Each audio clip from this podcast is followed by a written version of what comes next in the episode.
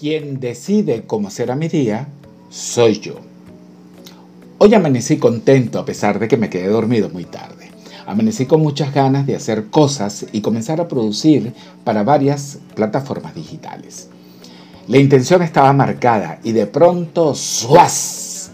se me presentó una circunstancia que no me permitió seguir con el mismo ánimo con el que me había levantado. Entré en rabia. Mejor dicho, me arreché.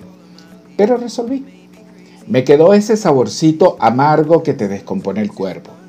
Colé café, me senté en mi balcón a bajarle dos, viendo a los pajaritos que llegan a comer y a enfocarme en lo que realmente deseaba hacer al levantarme.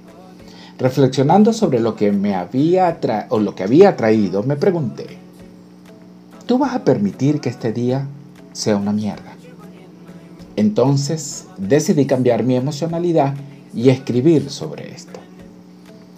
Quien decide cómo será mi día soy yo, porque nadie tiene poder sobre mí.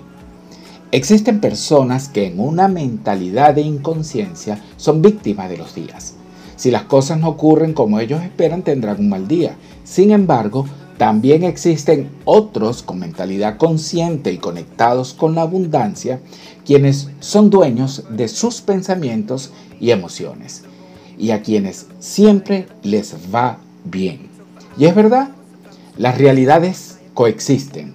Hay quienes se levantan, según su juicio, con el pie izquierdo, y hay otros que se levantan con el pie derecho.